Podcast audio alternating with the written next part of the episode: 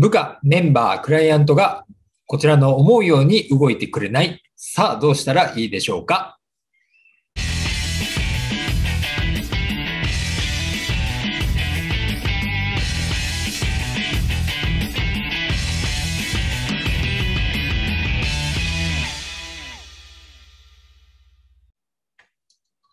こんにちは。質問型コミュニケーション協会の安井です。えー、今日はですね、部下、メンバー、クライアント、ね、が思うように動いてくれない、動かない、なんて時にどうすればいいかな、なんていうお話をさせていただきたいというふうに思います。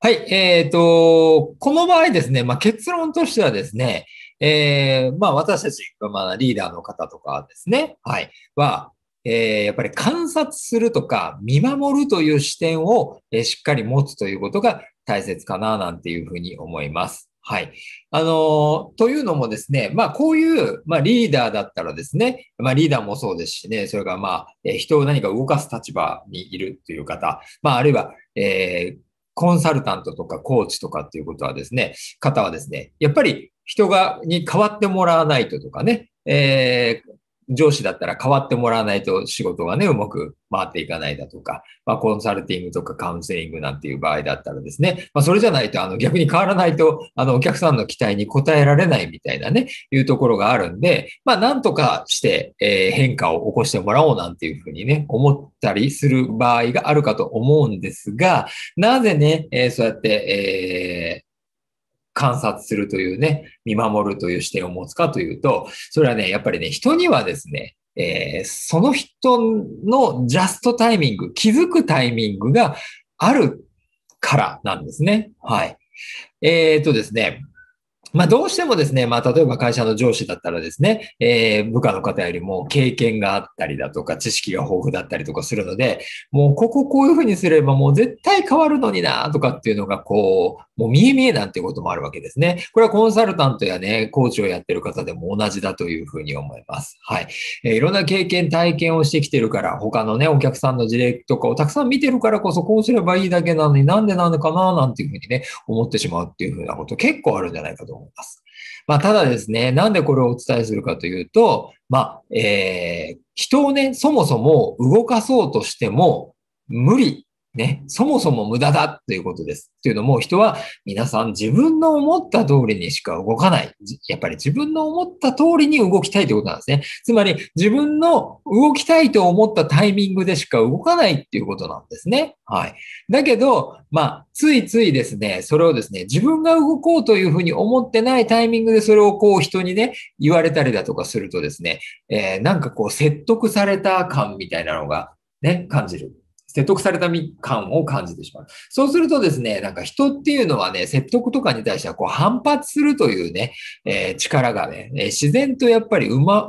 れ、生まれてきちゃうんですね。はい。言われてることが正しくても、なんか説得されたり決めつけられたり押し付けられたりすると反発したくなるっていうのが人間の習性だということなんです。はい。まあ、だからこそ、えー、気づいてくれるね、タイミングが来るまでやっぱり待つね。で、その間は、えー、本人なりにね、えー、それなんとかしようと思ってるんであれば、動いていることがきっとあるはずなんでね、えー、そこをちゃんと、えリーダーとかね、コンサルタント、コーチとかっていう方はですね、え見て、そこをちゃんとフィードバックしてる、進んでるよね、とか、こういうところはいいよね、なんていうことを、えフィードバックするようにされたらいいんじゃないかな、なんていうふうに思います。はい。で、まあ、あとですね、まあ、ついついそうですね、まあ、リーダーね、上司だったり、コンサル、コーチとかだとですね、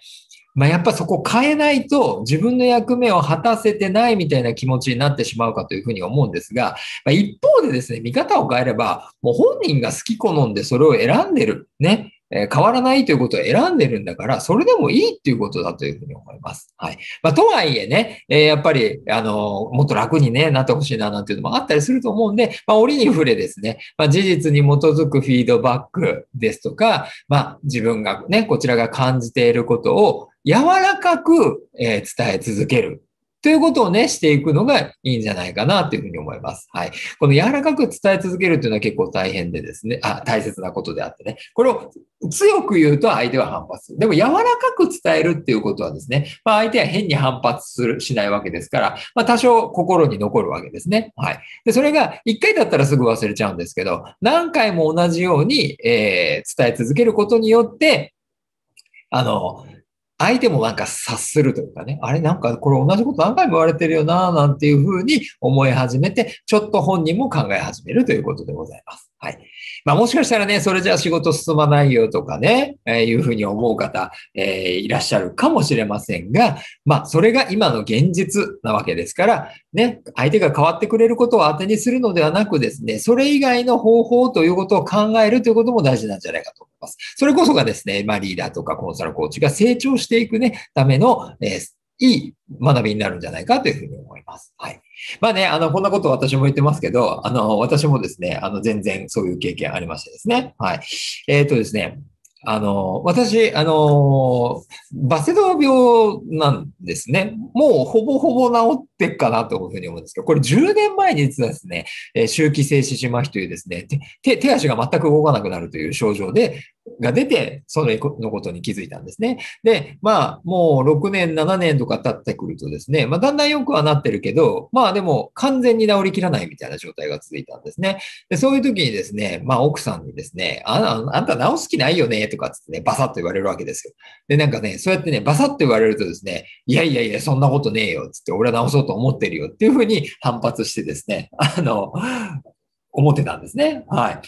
で、あんまりだから結局それを受け止めてなかったみたいなところがあるんですけど、でもですね、実はその後ね、えー、実は、あ、俺、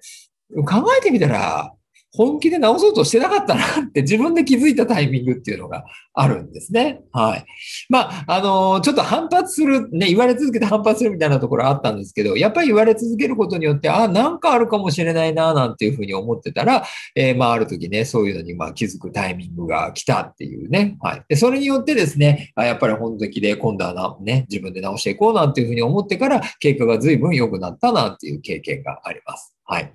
まあ、いう感じでですね、あの、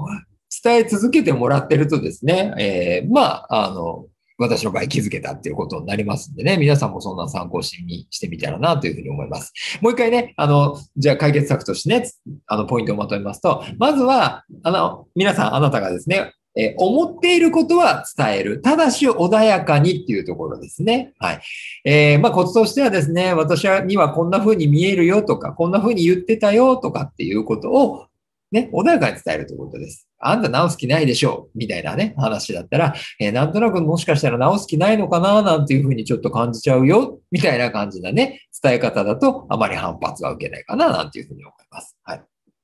それからあとはですね、二つ目、えー、とにかく過度に人を動かそうとしないということです。はい。絶対こうしたらいいって言って、こうしないよとか、こうするの方がいいよなんていうふうに、えー、やらないということです。はい。そうすると説得になっちゃうんで反発されるということになりますし、えっ、ー、と、まあ、中にはですね、えー、なんだろう、まあ、あなたがそんだけ言うんだったらやってみようかみたいな形でね、やる方もいるかもしれないですけど、それだと本人が本当に変わろうと思ってないんですぐ元に戻っちゃうっていうことにね、えー、なってしまいます。はい。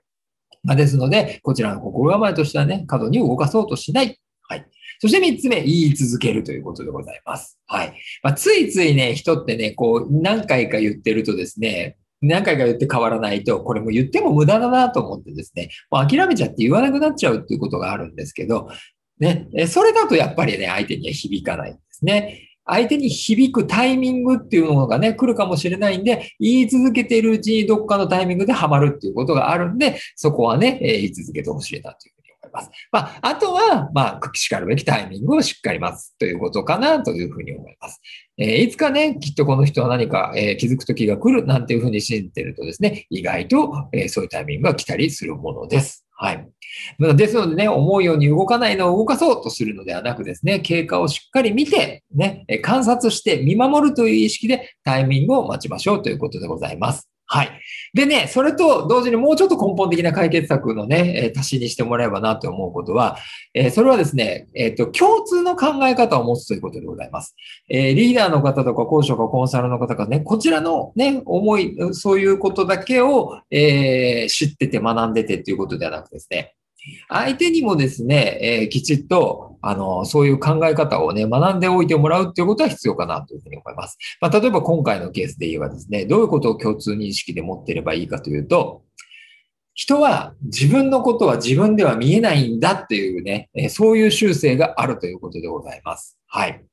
えー、そういう、ね、意識をお互いが持っていたら、人に何か言われたときに、そうかそうか、自分ではね、自分というものは自分で見えない部分があるんだから、あもしかしたらそういう部分があるかもしれないな、なんていう意識がね、向きやすくなります。はい。いつも言いますけどね、え、人っていうのは自分のこう前側は見えるけど背中は見えないって。ね。でも人から見たら背中は丸見えというね。はい。えー、そういうね、考え方を持ってもらうことで、まあ、こちらがね、言ったことも、えー、受け止めてもらいやすくなるかなというふうに思います。ですのでね、えー、こういう物事解決しようというときは、とにかく両方が変わる意識っていうのがね、大事かな、なんていう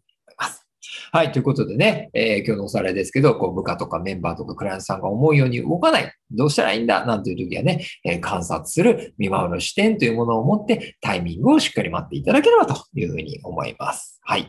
えー、そのタイミングが来るまでにね、先ほど言った3つのね、え、ことを、え、具体的にやっていってもらえばと思います。いますはい。ということで、えー、何かこれに関してね、疑問とか質問とかがあったら受け付けておりますので、えー、いろいろと、メルマガとにね、えー、返信とかいただければ構わないし。YouTube にコメントしていただけても構わないのでね、えー、ぜひお知らせいただければというふうに思います。はい。ということで、本日は以上にしたいと思います。ありがとうございました。